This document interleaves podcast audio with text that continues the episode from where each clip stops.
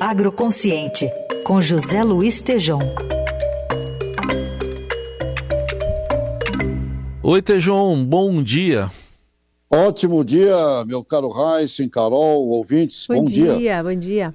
Para começar a semana, você traz para a gente mais informações sobre a pesquisa Percepção do Agronegócio Brasileiro na Europa. O que, que você destaca, Tejão? Meu caro amigo Heisen, é, eu destaco a incompetência brasileira de se comunicar com os nossos clientes, com os mercados consumidores. Veio agora, há pouco tempo, a semana passada, a dona Ursula von der Leyen tratar do tema aqui de acordo União Europeia Brasil, Mercosul, muito importante o assunto. E ao invés de nós tratarmos e conduzirmos num caminho de, uma, de um diálogo inteligente, eu diria até de grandes vendedores, né, de bons vendedores, nós conseguimos sempre trazer para um lado de politização, né, que é a política servindo a interesses eleitoreiros. É lógico que existem interesses sempre eh, nos aspectos da, dos negócios internacionais. Eh, agora, quem quer levar vantagem em tudo não vai fazer negócio, portanto, existe interesses protecionistas daqui e dali. Agora, uma coisa que me, me, me preocupa, Raíssa Carol, o que, que nós sabemos de verdade da percepção da sociedade europeia sobre o Brasil. A percepção real que existe lá em vários agentes, em vários públicos, Heisen.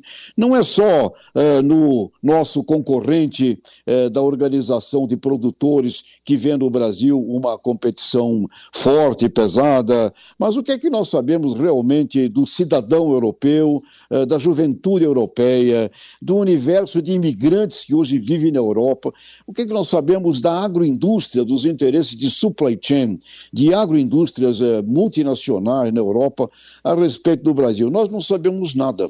E nós ficamos aqui repetindo a conversa dos predadores e ficamos numa conversa de vitimização. Então, eu quero realmente, mais uma vez aqui, já falamos sobre, sobre este assunto, mas é, trazer que nós vamos conseguimos e vamos fazer a primeira pesquisa de percepção é, do agro brasileiro na Europa. Isso será feito iniciando agora, no, no final deste mês, e será, estará pronta em setembro deste ano e vamos apresentá-la uh, no oitavo Congresso Nacional das Mulheres do Agronegócio em outubro, 25, 26, onde, sem dúvida alguma, vamos ter ali uma chance muito legal de mostrar que temos coisas negativas, percebidas, temos coisas extraordinárias que não são percebidas por ninguém, porque a gente não comunica, e que temos ângulos e assuntos que são percebidos positivamente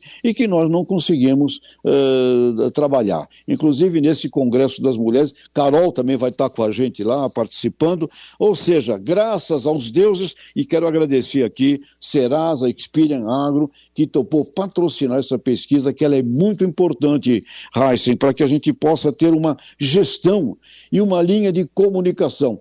Heisen, Carol, ouvintes, não conversamos com a mídia europeia, não falamos com jornalistas, não falamos com, com, com, diversos stakeholders, diversos agentes, e, portanto, ficamos aqui simplesmente repercutindo a palavra que vem de, de detratores ou daqueles que têm realmente o interesse em competir conosco de uma maneira mais agressiva. Heisen, é isso aí. Tudo bem, José Luiz Tejão adiantando para a gente então como é que vai ser essa pesquisa, percepção do agronegócio brasileiro na Europa. Quarta-feira tem mais Tejão aqui no Jornal Eldorado. Obrigado, Tejão. Até lá.